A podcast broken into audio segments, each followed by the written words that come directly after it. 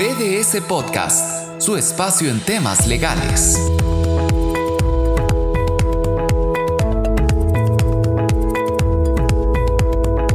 ¿Qué tal? Bienvenidos a un nuevo episodio de Podcast BDS. En esta ocasión nos encontramos desde El Salvador eh, con Jaime Solís, eh, que es eh, socio de, de BDS Salvador, y quien les habla, Manuel Rosa, también socio de la, de, la, de la firma en el mismo país. En esta ocasión vamos a hablar acerca de la Ley Especial de Inclusión de las Personas con Discapacidad.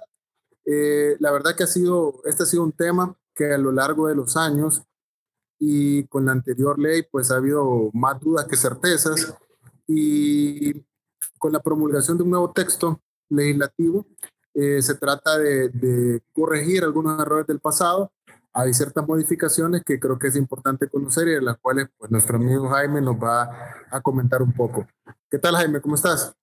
Bueno, un saludo, Manuel. Un gusto saludarte eh, y también a las personas que nos escuchan en esta serie de podcast. Como bien lo dijo Manuel, vamos a tocar las obligaciones que los empleadores deben de tener presentes para este 2023. Vamos a dar algunas luces de, de qué debemos de, de, estar pendientes y pues esperamos que sea de, de, provecho para ustedes.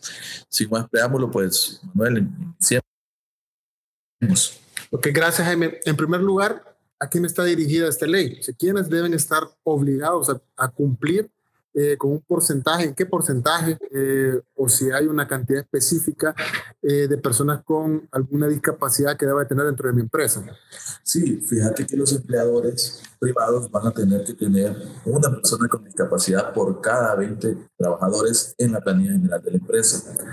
Veníamos acostumbrados a una ley la ley de equiparación de oportunidades, que era la ley anterior, que nos daba una proporción de una persona con discapacidad por cada 25. Ahora pues esa, esa, esa brecha se disminuye y ahora vamos a tener que tener una persona con discapacidad por cada 20 que tengamos en nuestra planilla global, es decir, en todos los trabajadores de la empresa. Ok, gracias Jaime. Dentro de esta nueva ley, yo recuerdo que se ha, que se ha hablado de, de conceptos como muy novedosos, pero dentro del más importante eh, creo que se encuentra el tema de los ajustes razonables. Eh, da a pensar a veces que estos ajustes razonables eh, necesitarán tal vez alguna inversión en infraestructura, algún tema de señalización, o, o cómo, cómo lo ha planteado la ley o cómo, cómo puede entenderse esto de los ajustes razonables. Sí, la ley eh, nos obliga a hacer ajustes razonables no solo a los empleadores, sino que también nos mandata al gobierno, a, pues, a toda la sociedad en general. Ahí vamos a ver cómo lo aborda desde la parte política el tema de, por ejemplo, el transporte de las personas con discapacidad, que actualmente pues nuestro sistema público de, de transporte no, no, no, tiene esas facilidades, eh, el tema de las calles. Entonces sí, va más allá de un simple cumplimiento de un porcentaje para las personas con discapacidad, sino que como muy bien la ley lo indica, incluirlos en la sociedad como parte eh, productiva de, de, de, nuestra sociedad. Entonces sí creo yo que no solo para las empresas, sino que para la sociedad en general. Sí, porque fíjate que para ir cerrando un poquito acerca de este concepto, eh, a mí me, me, abrió mucho la mente en una capacitación que, que tuvimos, eh, la intervención eh, de personas de, de, Funter, Teletón, que acá en El Salvador pues son eh, conocidos especialistas en temas, en temas de discapacidad y, y, y, ayuda que brindan. Y, por ejemplo, a mí me abrió mucho la mente el tema que, por ejemplo, la señalización que hay en los estacionamientos, cerca de un dibujo con una persona en silla de ruedas, no quiere decir que ese sea un estacionamiento exclusivo para una persona eh, que tenga este tipo de discapacidad, sino que también puede ser utilizado eh, para alguna persona ciega, para alguna persona con algún defecto de audición, y que realmente este símbolo representa eh, eh, una señal universal, pero no quiere decir que esté reservado únicamente para, para estas personas. Algo que puede parecer muy básico, pero que creo que da, da de manifiesto que eh, los ajustes razonables van hasta un tema de educación, hasta un tema de, de saber conocer eh, señalizaciones y su significado. Jaime, luego de, de, ver este tema como un preámbulo, surgen preguntas lógicas eh, acerca de esta ley. Bueno, ¿qué pasa si yo tengo menos de 20 trabajadores? ¿Debo de hacer algo? ¿Debo de ir a alguna institución? ¿Debo de quedarme callado? Porque para qué voy a, voy a, voy, a, platicar de esto con la autoridad? Puede ser que lleguen y sean muy severos conmigo y me exijan algo de lo que realmente no, no estoy preparado. No, en ese sentido, la ley es, es muy clara en que los empleadores que tengan menos de 20 trabajadores están exentos del cumplimiento de la ley. Entonces, no deberíamos de hacer nada y si la autoridad llega, simplemente mostrar la planilla que, que pues el número de trabajadores que tenemos es inferior a, a 20. Qué importante que toques el tema de la planilla, porque se me ocurre otra pregunta. Eh, si yo soy un empresario que tengo varios centros de trabajo, entiéndase como centro de trabajo sucursales de la empresa donde estoy utilizando personal, eh, debo de tener eh, 20 personas con discapacidad por cada centro de trabajo? ¿O cómo funciona esto? ¿Cómo lo entiende la ley? No, va a ser de la planilla general de la empresa. Independientemente tú tengas en un centro de trabajo 10 y en otros 50, vas a tener que cumplir la proporción en, en la totalidad. Ya sea que en un centro de trabajo tengas, en el que tenés 10, por ejemplo, tengas los 4 o 5 personas con discapacidad y en el otro no tengas ninguna. Pero sí lo importante es que vos verifiques como empleador que tu planilla general de la empresa eh, tenga más de 20 y luego esa, esa cantidad la dividís entre la proporción de una persona con discapacidad por cada 20 trabajadores.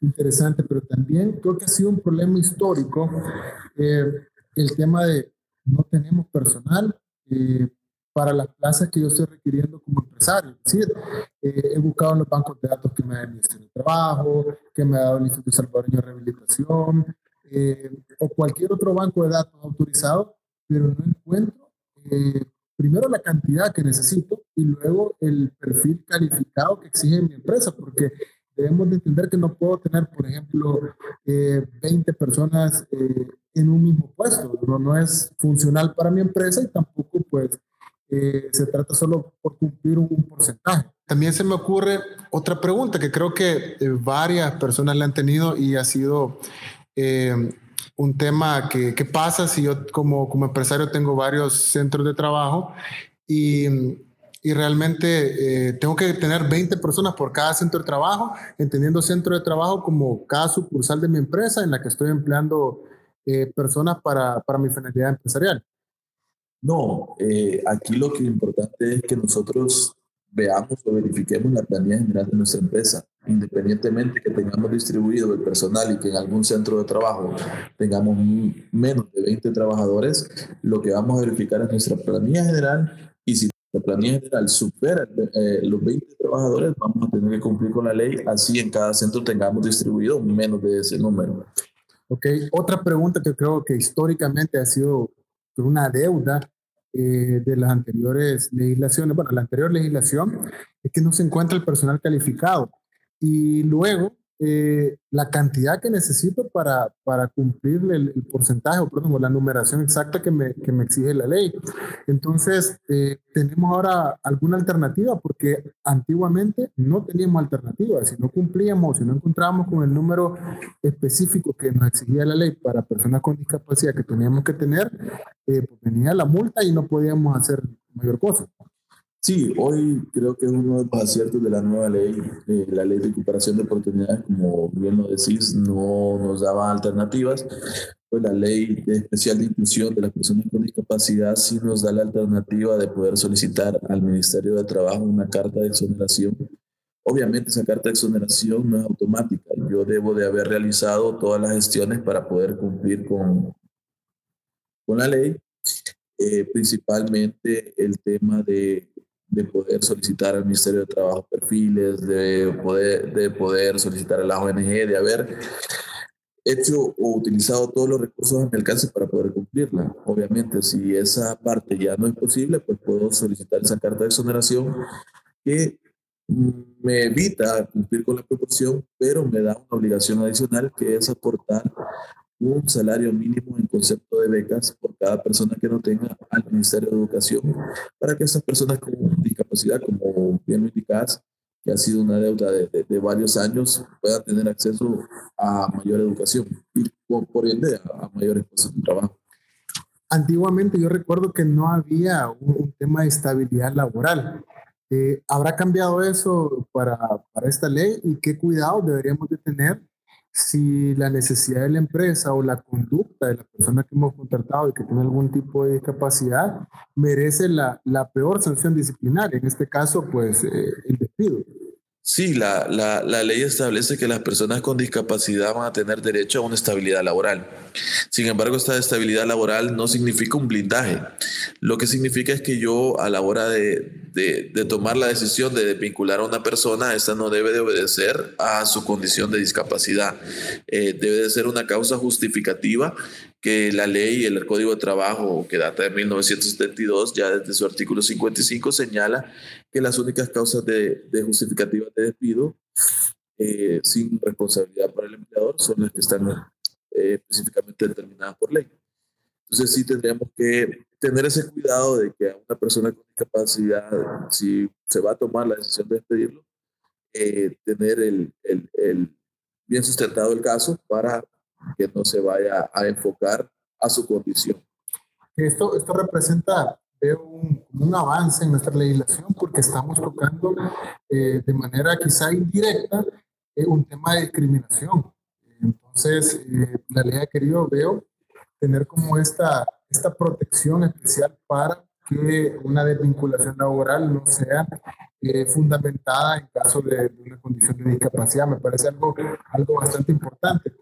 Entonces ahora veamos eh, cuáles son los dos procesos o cuáles serían los procesos que debería seguir una empresa si necesita acreditar a una persona con discapacidad y que cuando lleguen a supervisar o fiscalizar si cumple con la ley, eh, pueda acreditarlo de una manera fehaciente y, pueda, pueda oponer que ha cumplido su, su obligación.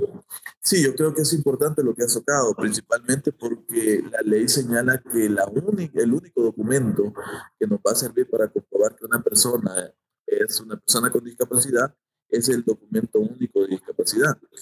Eh, entendemos que actualmente no se está otorgando, pero sí, eh, tanto el Instituto Salvadoreño de Seguro Social como el ISRI, eh, las dos instituciones entregan un, certificado de discapacidad y ese pues va a ser el único que nos sirva para cumplir eh, con acreditar que una persona tiene algún tipo de discapacidad, así sea una discapacidad evidente. Pero las autoridades sí te van a solicitar eh, ese certificado para poder dar o tomar en cuenta a esa persona como una persona con discapacidad. Okay. Interesante ese tema, pero ahora toquemos el punto más importante, creo yo, que por lo menos a mí me interesaría saber eh, como empresario, eh, y si no cumplo, ¿qué sanción tengo desde el punto de vista económico? Eh, antiguamente, pues la multa era de 57 dólares con 14 centavos por cada infracción que yo cometiera, eh, pero ahora habrá cambiado esto. Sí, las multas sí incrementaron sustancialmente, si bien es cierto, pues la, el objetivo de esta ley es incluir a las personas con discapacidad. Sin embargo, un punto muy relevante para, para los empresarios es el tema de, de, la sanción. Y ahora tenemos un incremento que va, de, como decía Manuel antes, de 57.14, ahora pasamos a una multa que puede oscilar entre 7 a 9 salarios mínimos, dependiendo de la capacidad económica del infractor por cada persona con discapacidad que no tengamos. Entonces sí puede ser una multa bastante interesante para, para los efectos eh, empresariales. Sí, sabes que a mí me pareció también en la lectura de esta, de esta ley, me pareció importante que no solo se trata de abordar, como antiguamente se hacía, el, el tema de no cumplir con un número específico eh, de personas con discapacidad en mi planilla, sino que también habla que se puede sancionar la aquiescencia del, del empleador, es decir, que se quede callado, que su actitud sea pasiva cuando ha sido informado por algún colaborador de alguna acción o alguna expresión humillante con motivo de la discapacidad. A mí me parece este un tema muy importante, relevante, en el que presentará un reto para cada empresa poder construir eh, algún procedimiento para cuando alguna persona se sienta ofendida o cuando haya tenido algún tipo de problema acerca de esto. Otra cosa importante eh, creo que es eh, que se regula la aquiescencia del, del, empleador, es decir, del patrono, que cuando ha sido informado de acciones humillantes o cualquier tipo de, de expresiones de este tipo por cuestiones de la discapacidad, eh, tiene que actuar y el no hacerlo tiene una, una sanción eh, incluso económica. Eso me parece algo muy relevante, nuevo, eh, que, que, es digno de, de, mencionar. Sí, me parece eh, importante también, como vos lo mencionás, que la ley va un poco en la línea de los convenios nuevos que, que ha ratificado El Salvador contra la discriminación. Creo que se ha tomado muy bien el tema no solo de, de, de establecer un porcentaje, como bien lo manifestaste, una sanción, sino que integrar eh, a toda la sociedad, porque realmente esto, estas obligaciones no solo van a, al empleador, sino que a la sociedad en general.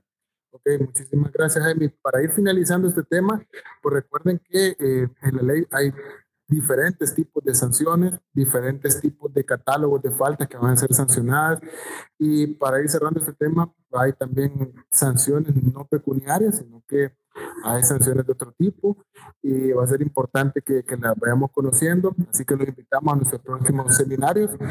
Eh, y aquí vamos a ir dando por finalizado este, este podcast. No sin antes invitarlos a, la, a las próximas ediciones en las que vamos a estar eh, tratando temas y lo que nos espera para el 2023. Así que muchas gracias a Jaime, gracias a Rodolfo Chacón, que nos ayuda bastante en este tema de, de poder coordinar los podcasts. Sí, en el, en el próximo episodio pues abordaremos eh, nuevas normativas que van a entrar en vigencia en el 2023, los cuales pues recomendamos que los empleadores estén muy atentos para no verse sorprendidos por las autoridades eh, con multas o, o cualquier otro tipo de sanción. Esto fue BDS Podcast, una producción de BDS Asesores.